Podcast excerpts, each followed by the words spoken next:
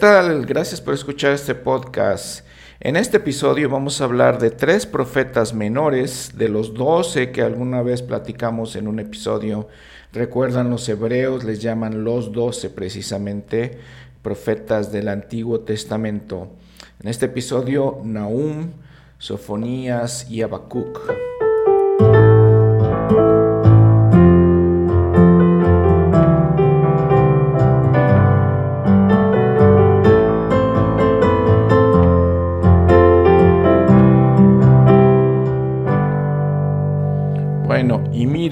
A primera vista podemos decir, bueno, ¿qué podemos, qué más podemos aprender de estos mensajes? Porque de, la misma manera, a primera vista pensamos, bueno, todos los mensajes son los mismos. Sin embargo, esa es la diferencia entre estudiar las escrituras o leer las escrituras y escudriñarlas. Porque en estos mensajes eh, les he mencionado, eh, hay varios aspectos, varias perspectivas que nos dan los profetas. Ahora deberíamos pensar también que si el Señor ha considerado prudente en su omnisciencia que nosotros escuchemos los mensajes de ellos, eh, quiere decir que es importante para nosotros, esencial. Pero les digo, hay que escudriñar, hay que ir más a profundidad y entender por qué están hablando, qué es lo que están diciendo y las diferentes perspectivas que nos están dando. En este caso vamos a empezar con Nahum. Nahum, al igual que Jonás, predicó al pueblo de Asiria, particularmente a la ciudad de Nínive como les había comentado, una de las ciudades más grandes, varias veces más grande, más grande que Jerusalén, una de las ciudades más grandes del antiguo mundo. Entonces, aparentemente podemos pensar que Jonás les predicó a Nínive, se arrepintieron y cambiaron en aquel milagro que habíamos platicado, y ahora sin, em, eh, sin embargo, pues no entendían otra vez, y entonces vino este profeta Nahum. Este profeta Nahum ya fue un poco más fuerte, más directo. ¿Por qué lo hizo así? Porque la verdad que lo que iba a pasar con Nínive es que ya no tenía esperanza. La ciudad de Nínive iba a ser destruida y nunca más iba a poder eh, restaurarse, iba a dejar de existir completamente como ciudad. Eh, si entendemos un poquito del mensaje que nos, que nos da, eh, si entendemos un poquito de la historia, la, cosa que nos ayuda a entender cuándo predicó Nahum son lo que algunos historiadores hablan de, por ejemplo, la caída de Tebas. Tebas era en Egipto y eso eh, nos relaciona con Nahum. Entonces aproximadamente él predicó en el año 663 antes de Cristo. Y les digo, si vemos las diferentes perspectivas, los diferentes tiempos en que los profetas predicaron, los diferentes pueblos a los que les predicaron, entonces podemos entender el propósito de todos estos escritos, de estos libros, de esta escritura. Eh, entonces, eh, predicó a Nínive nuevamente año 663 antes de Cristo y les digo, lo hizo de una manera muy directa, muy fuerte. Y vamos a ver cómo lo hace. Miren, por ejemplo, empezamos con el capítulo 1, versículo 1, donde dice profecía acerca de Nínive. Libro de la visión de Nahum de Elcos. Estos profetas eh, que vamos a hablar de los que vamos a hablar el día de hoy, también eran poetas. Recuerden que muchas partes del Antiguo Testamento son poéticas. Nahum es uno de ellos. Vean eh, cuando les digo de cómo tenemos que escudriñar, si, si ponemos, si nada más estamos leyendo eh, sin poner atención, entonces podemos tener una percepción del Señor como muchas veces tenemos de ese Señor del Antiguo Testamento que dice en el versículo 2 de este capítulo 1, Dios celoso y vengador es Jehová Vengador es Jehová y lleno de indignación. Jehová se venga de sus adversarios y guarda enojo para sus enemigos. Número uno, tendríamos que ver con quién se enoja el Señor. Eh, se enoja con sus enemigos. ¿Quiénes son sus enemigos? Pues el hombre natural es enemigo de Dios, dice el profeta, el rey Benjamín, perdón. El hombre natural es su enemigo de Dios. El Señor, así como se presenta aquí en el Antiguo Testamento, no es realmente un Dios vengador, no es vengativo, sino que solamente eh, no está de acuerdo, eh, no acepta a aquellos que no escuchan sus consejos. Y la verdad es que es parte de una ley natural que así está establecida. Sin embargo, les digo, si escudriñamos, vean lo que dice el versículo 2 y luego cómo Nahum cambia en el versículo 3. Jehová es tardo para la ira y grande en poder. Tardo para la ira, o sea, lento en enojarse. Misericordioso, dice en la nota al pie de la página. Y no tendrá por inocente al culpable. Jehová marcha en el torbellino y en la tempestad, y las nubes son el polvo de sus pies. Y vean eh, en esto toda la poesía que, que hace Nahum, ¿no? Dice, Él reprende al mar y lo hace secar y agota todos los ríos. Basán y el Carmelo languidecen y la flor del Líbano se marchita. Y estas son áreas, ¿no? lugares que existían en aquellos tiempos. Los montes tiemblan delante de él y los collados se derriten y la tierra se agita ante su presencia y también el mundo y todos los que en él habitan. Nuevamente versículo 6, ¿quién permanecerá delante de su ira? ¿Quién quedará en pie ante el furor de su enojo? Entonces, nuevamente tenemos que entender, porque luego en el versículo 7 dice, Jehová es bueno, fortaleza en el día de la angustia y conoce a los que en él confían. Vean lo que dice.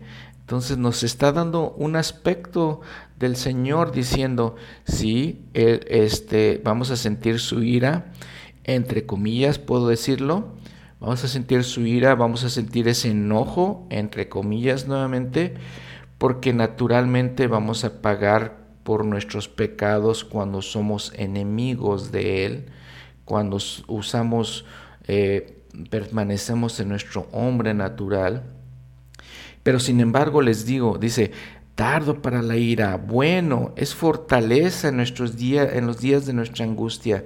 Conoce a los que en Él confían. Entonces, ¿qué tenemos que hacer? Confiar en Él. Confiar en Él. De que cuando Él nos dice, hay que guardar estos mandamientos, hay que hacer estas cosas, tenemos que tener la confianza de que así lo tenemos que hacer. Y entonces eh, encontrar fortaleza en esos días que tenemos de angustia. Ven lo interesante, lo interesante que la reflexión profunda que tenemos que hacer con todo esto. Y recuerden que todos estos versículos siempre debemos aplicarlo a varias situaciones, varios momentos en la historia incluyendo nuestra historia, nuestra vida en estos eh, precisos momentos, en estos tiempos. Versículo 15. Si recuerdan las palabras de Isaías, He aquí sobre los montes los pies del que trae buenas nuevas, del que anuncia la paz. Celebra, oh Judá, tus fiestas solemnes, cumple tus votos, porque ya nunca más pasará sobre ti el malvado, ha perecido del todo. Hablando del, reino de Asiria, que, que iba a perecer.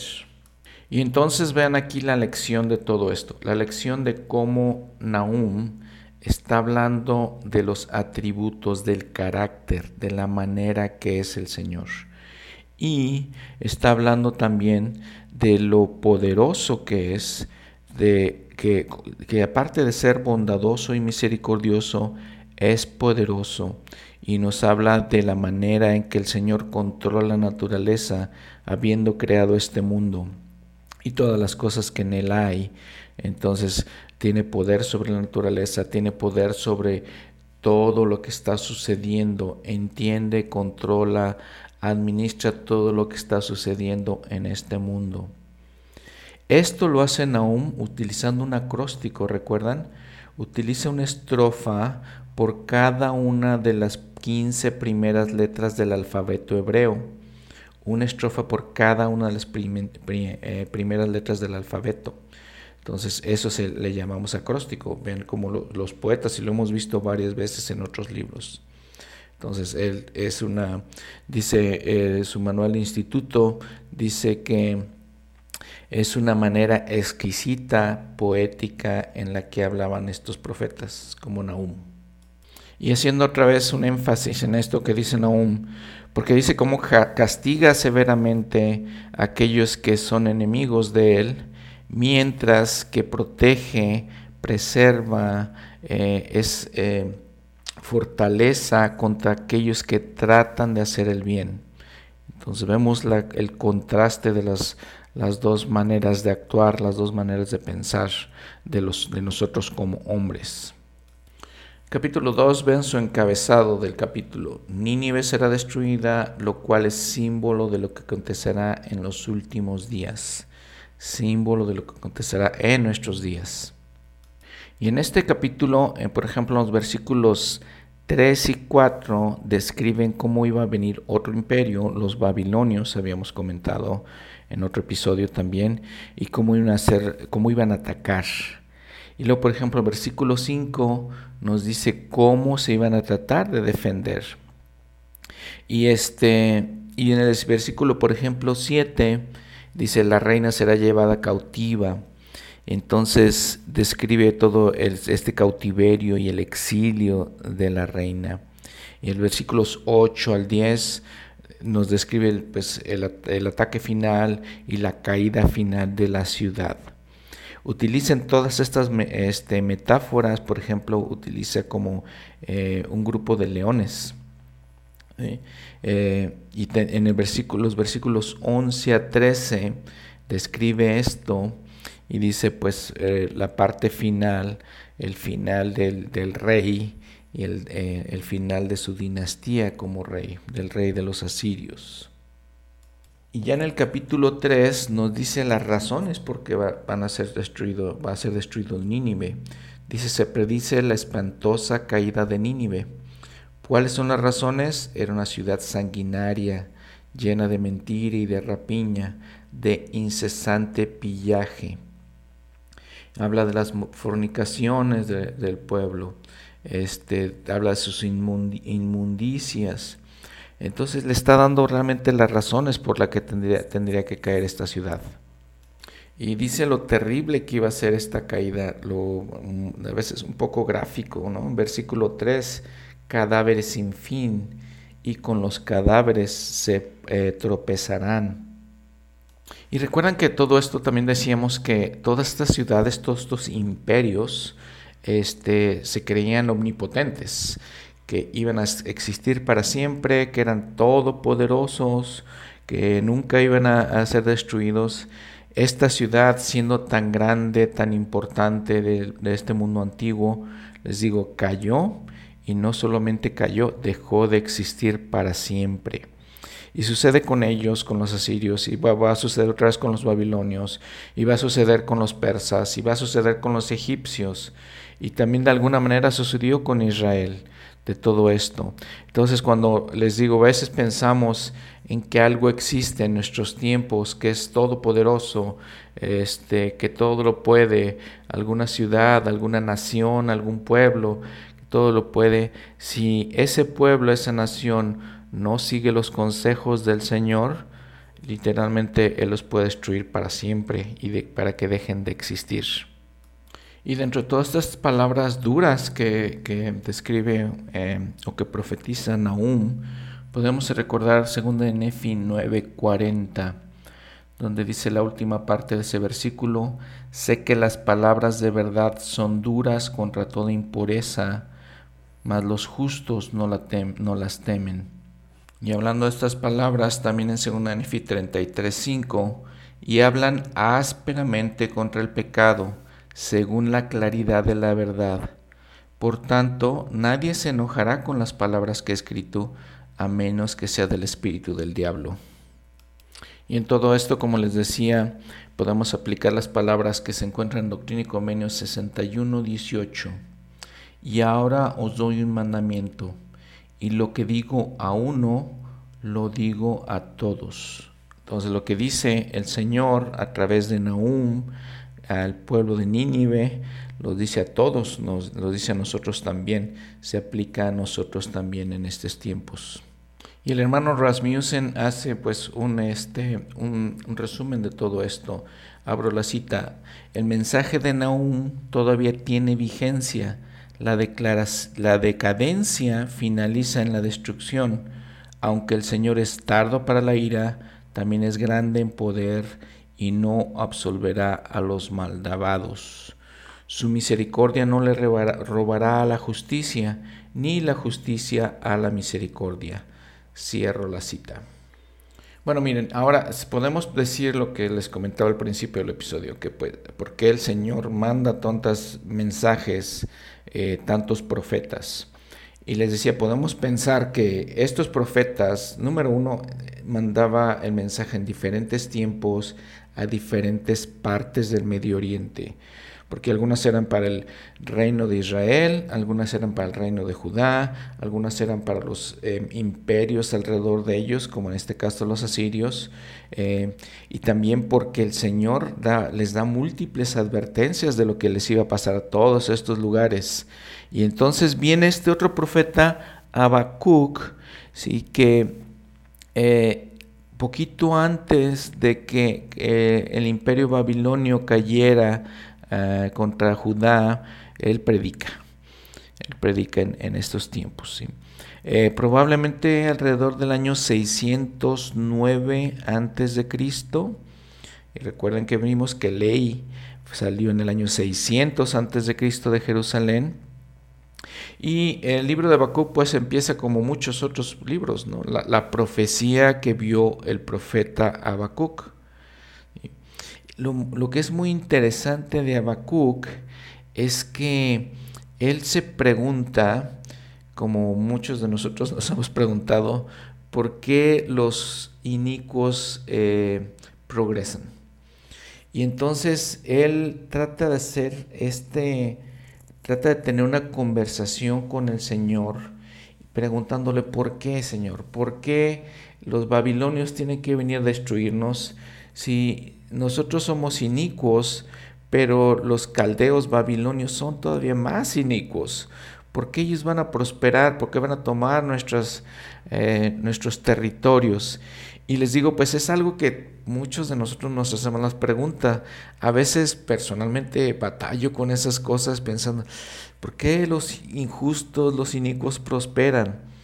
¿O por qué tal vez a veces como latinoamericano, como mexicano, pienso, bueno, vinieron eh, a México, vinieron los españoles, vinieron los franceses, vinieron los americanos y destruyeron cultura, destruyeron ciudades, hicieron muchas cosas este, malas realmente.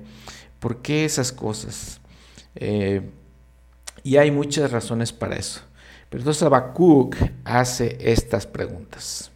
¿Por qué? Pues también porque al hacer esta profecía, vean su nota al pie de la página, el versículo 1a, profecía, en hebreo es carga. Sentía la carga de esto, sentía la carga de ver a su pueblo, a su gente, a su familia destruidos. Entonces sentía esa carga. Bueno, miren, hablando de este libro, este, este libro se encontró fue uno de los primeros que se encontró en los rollos del Mar Muerto. Eh, estos rollos, habíamos platicado, se descubrieron aproximadamente a mediados del siglo XX en un lugar que se llama Qumran, eh, cerca de, en, Palestina, en esa, en esa área. Y se encontraron varios rollos y están cerca del Mar Muerto, por eso se llaman los rollos del Mar Muerto. Y entonces se volvió muy famoso este libro porque se descubrió, fue uno de los primeros que se descubrieron en, eso, en esos momentos, ¿no? Eh, por eso. Y los estudiosos de la Biblia eh, describen este mensaje, este, estos escritos de Habacuc, como una teodicea. ¿Qué significa una teodicea? Dice, es el estudio de Dios al margen de las creencias religiosas. Es una rama de la teología que defiende la bondad y la justicia de Dios en, em, mientras existe la maldad, ¿no? Entonces eso es lo que hace eh, Habacuc. Y entonces vean el versículo 2 en este capítulo 1, ¿hasta cuándo, oh Jehová, clamaré y no oirás? Y daré voces a ti a causa de la violencia y no salvarás. En esto obviamente refleja mucho de la angustia que sentía, por ejemplo, el profeta José Smith en Doctrina y Convenio 121, del 1 al 3, donde dice, oh Dios, ¿en dónde estás? pregunta, ¿y dónde está el pabellón que cubre tu morada, oculta? Y como les decía, esta manera de escribir, esa manera de preguntarse, también lo, lo, hizo Jeremías, también lo hizo Job, recuerdan, en medio de sus adversidades, lo, hizo, lo hicieron todos estos hombres y, grandes, importantes, especiales. Sigue diciendo, ¿por qué me haces ver iniquidad y haces que contemple molestia? Y destrucción y violencia hay delante de mí, y surgen pleito y contienda. Y luego en el versículo 5, mirad entre las naciones y ved y maravillaos y asombraos, porque haré una obra en vuestros días que aun cuando se os cuente no la creeréis. Dice, yo levanto a los caldeos, Babilonia, nación feroz e impetuosa, que camina por la anchura de la tierra para poseer las moradas ajenas espantosa es y terrible, de ella misma proceden su propio juicio y su propia grandeza. Entonces lo que les comento, vean cómo esta es otra perspectiva diferente. Como, como Habacuc este, se pregunta todas estas cosas, que, que va a venir esta nación, los caldeos, los babilonios, que eran feroces, que eran malvados también, más malvados que ellos. ¿Por qué lo hacía el Señor? Lo habíamos comentado en otro episodio, porque el pueblo de Israel tenía todas las cosas, tenía el Evangelio, tenía los profetas, tenía la ley, y no la cumplieron. Y en aquel episodio comparamos los nefitas y los lamanitas. Los lamanitas, a pesar de ser feroces, a pesar de ser sanguinarios, fueron preservados sobre los nefitas, porque los nefitas, tendiendo el Evangelio, teniendo la luz y el conocimiento, no lo siguieron. Y es exactamente lo que está pasando aquí con, con Israel y con Judá. Y por eso vino una nación así, sanguinaria, feroz, a destruirlos y a tomar sus tierras, no solamente a destruirlos, a tomar sus posesiones. Como les comento que pasa este, en toda Latinoamérica con los españoles, y que tomaron posesiones y tomaron tesoros y tomaron todas esas cosas, que lo mismo describe el libro de Mormón. Y lo interesante de Habacuc es que en el versículo 1 del capítulo ya 2, dice, después de hacer todas estas preguntas al Señor y de alguna manera de quejarse con el Señor, dice, en mi puesto de guardia estaré y sobre la fortaleza afirmaré el pie y velaré para ver lo que Él me dirá y lo que he de responder cuando sea reprendido. Sabía Habacuc que el Señor lo iba a reprender, que iba a venir una reprimenda del Señor por no tener fe tal vez, ¿no? Sí. Pero vean, por ejemplo, le dice el Señor, le dice Jehová en el versículo 2, escribe una visión escribe esta visión y graba, grábala claramente en tablas para que corra el que lea en ella. Dice, esta visión va a ser por un tiempo señalado. Y dice, vean el versículo 4, he aquí, se enorgullece aquel cuya alma no es recta, mas el justo por su fe vivirá, mas el justo por su fe vivirá. Y vean la nota al pie de la página cuando se refiere a fe. La nota 4a, fidelidad, perseverancia. Está hablando de fidelidad. Esta escritura, para que vean la importancia de estos profetas, esta escritura la tomó el apóstol Pablo y en eso basó muchas de sus doctrinas cuando habló acerca de la fe. Y si vemos, pues todo el mundo cristiano habla mucho de estas doctrinas que el apóstol Pablo enseñó. En Romanos 1.17, eh, este, el mismo apóstol dice, porque en el Evangelio la, justicia de Dios se revela por fe y para fe, como está escrito, mas el justo por la fe vivirá. Está citando esta, este mensaje de Habacuc el apóstol Pablo, que es uno de los apóstoles más importantes, este, que, sus escritos son de los más importantes, mayores en cuanto a todas estas cosas. Eso lo escribe en su epístola a los romanos. En su epístola en Gálatas, otra epístola, dice Gálatas 3:11, y que por la ley ninguno se justifica ante Dios. Es evidente, porque el justo por la fe vivirá nuevamente citando esta escritura. Y bueno, después de seguir este, profetizando la destrucción ahora de Babilonia, Habacuc, em, en el capítulo 3, vean la oración del profeta, el profeta Habacuc.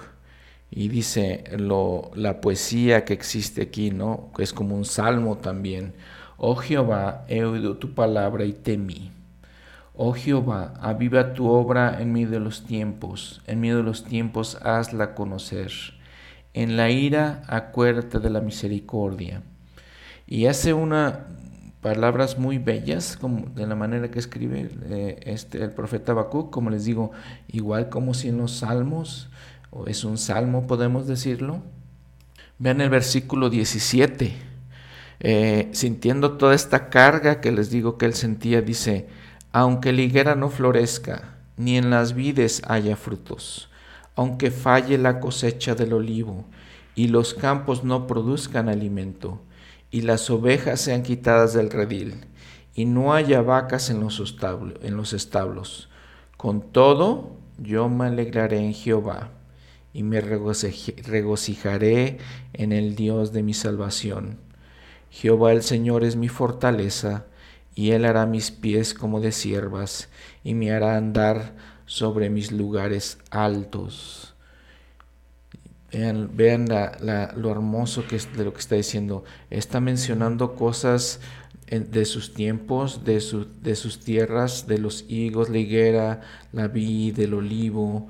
Este, aunque todo eso no suceda, que no se produzca ningún alimento, aún así Él se alegrará de Jehová eh, y se regocijará en el Dios de mi salvación. Y me recuerda un poco al Salmo de Nefi, eh, el escrito que, o lo que escribe Nefi en segunda de Nefi 4. Eh, versículo 15 en adelante, la última parte de este capítulo 4, donde él dice algo muy parecido, dice, a pesar, por ejemplo, versículo 17, a pesar de la gran bondad del Señor al mostrarme sus grandes y maravillosas obras, mi corazón exclama, oh miserable hombre que soy. Sí, mi corazón se entristece a causa de mi carne, mi alma se aflige a causa de mis iniquidades, me veo circundado a causa de las tentaciones y pecados que tan fácilmente me, asedian. Sin embargo, en el versículo 20 dice, mi Dios ha sido mi apoyo. Él me ha guiado por entre mis aflicciones en el desierto y me ha preservado sobre las aguas del mar. Me ha llenado con su amor hasta consumir mi carne. Entonces vean lo que dice Nefi de la misma manera como lo dice Habacuc. Y vean en, el final de este, de este capítulo 3 de Habacuc como dice, al músico principal, sobre instrumentos de cuerda, porque les digo, era como un salmo donde ellos este, lo podrían utilizar como música. Podríamos decir que es un himno. Y en todas estas cosas, ¿qué es la reflexión que tenemos? Em, pues tener una buena actitud. y los he dicho muchas veces, personalmente me cuesta trabajo, es algo muy personal, pero entonces podemos aprender esta gran lección de fe de este profeta y lo podemos comparar, les digo, con José Smith, lo podemos comparar con Job, eh, que debemos confiar en Dios sin importar las circunstancias. Y lo he dicho también varias veces en, otras, en otros episodios, eh, puede ser una de las más grandes pruebas que nos enfrentemos en la vida. Para mí creo que es una de mis más grandes pruebas, mantener esa buena actitud en, cuando nos encontramos en, problemas, en eh, circunstancias difíciles, cuando eh, nos enfrentamos antes y, decimos en nuestras oraciones, Padre Celestial, ¿dónde estás? ¿Dónde está tu ayuda? Como dijo el profeta José Smith, ¿dónde está el pabellón de tu justicia? Bueno, ahora vamos a el libro de Sofonías. Este libro empieza como muchos otros eh, de una manera familiar. Dice la palabra de Jehová que vino a Sofonías y luego eh, narra la, su genealogía de este profeta y parece que venía de hijo de Sedequías. Este, venía entonces como... Bueno, mira, ahora vamos al libro de Sofonías. Y este libro empieza como varios otros que hemos visto. Vino la palabra de Jehová que vino a Sofonías y luego habla de su eh, árbol genealógico y aparentemente este Sofonías era descendiente de un rey, Ezequías. Entonces era de, linaje real. Él, eh, y vivió en los días de Josías, hijo de Amón, rey de Judá. Josías, si recuerdan, nos, recordamos un poco, fue uno de los pocos reyes que, que existían en, en, el pueblo de Israel, que eran reyes justos. Entonces probablemente Sofonías predicó entre los años 640 al 609 antes de Cristo. Y dice eh, este profeta que, bueno, la gente había cambiado, venían generaciones nuevas y diferentes, sin embargo los problemas y las cosas que hacían no cambiaban, permanecían igual. Y leyendo algunos de los versículos de Sofonías, eh, nos habla de la inminente destrucción de, de Judá, del reino de Judá, pero también nos habla de la segunda venida, nos habla de algo que iba a pasar en el futuro. Por ejemplo, versículo 7, Calla ante la presencia de Jehová el Señor, porque el día de Jehová está cercano, porque Jehová ha preparado un sacrificio y ha consagrado a sus convidados. Entonces, nuevamente vemos el dualismo, ¿no? que, que, del que tanto hemos hablado.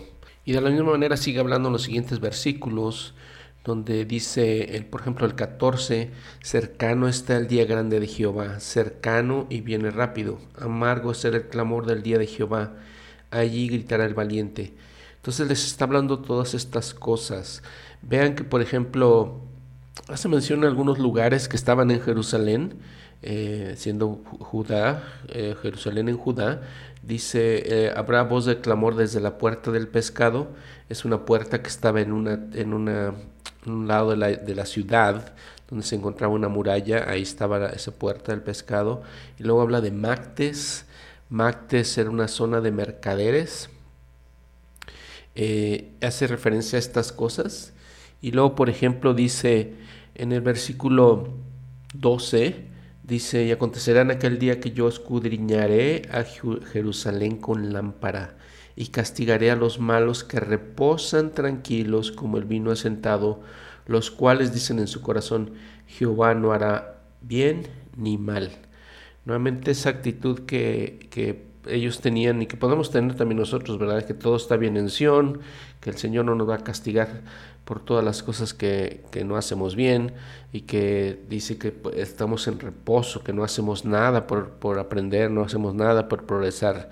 Eso mismo le está diciendo Sofonías, que no hacemos nada por cumplir eh, los mandamientos que se nos da, entonces son como pecados de omisión, omitimos hacer cosas básicamente. En el capítulo 2, el versículo 3 dice, Buscad a Jehová todos los humildes de la tierra, los que pusisteis por obra su juicio, buscad justicia, buscad mansedumbre, quizás seréis guardados en el día de la ira de Jehová. Entonces, eh, nuevamente la invitación a cambiar, ¿no? La invitación a ser humildes y, acercarnos hacia el Señor.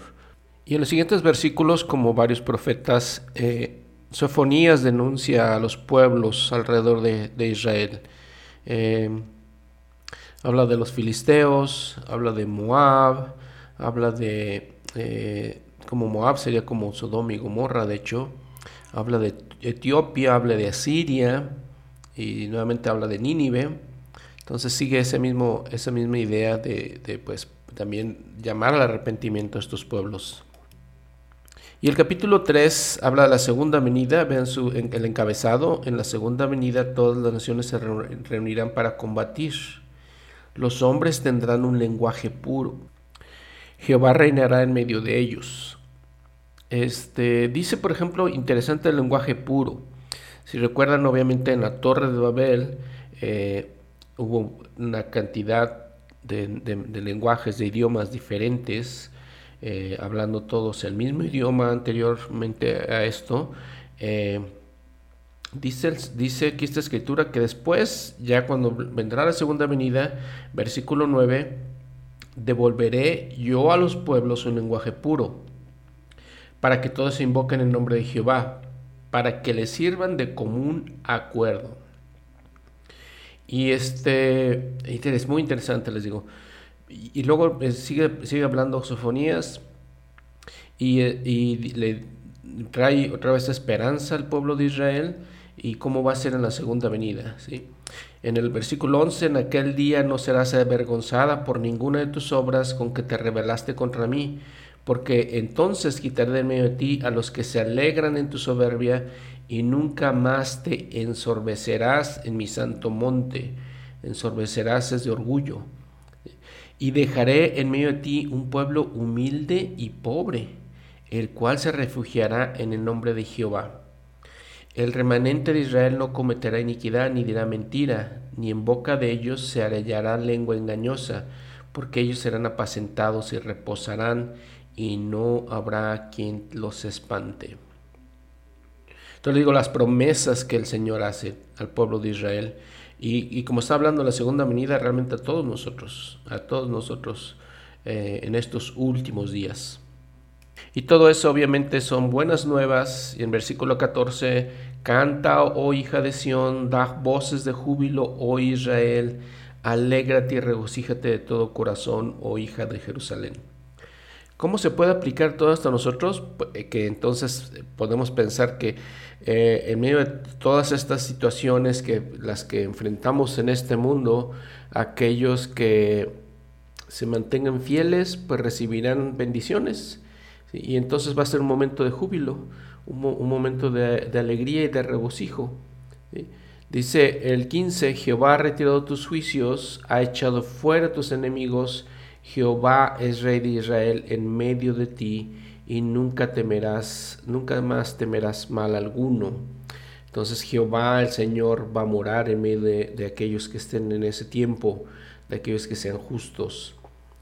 Y dice, Jehová tu Dios está en medio de ti, Él es poderoso, Él salvará, se regocijará por ti con alegría, guardará silencio por su amor, se regocijará por ti con cánticos esas personas van a recibir paz y tranquilidad eh, de las tribulaciones de este mundo. Esas personas que estén durante la segunda venida van a recibir estas bendiciones del Señor. Aquellos que son humildes, dice, y este, que verán el poder de Dios. Y esa es la promesa que Sofonías hace.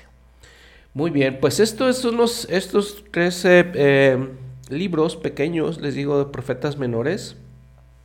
Eh, gracias por escuchar este podcast. Nos vemos la próxima semana. Vamos a ver algunos de los profetas mayores como es Zacarías. Gracias, que tengan una buena semana.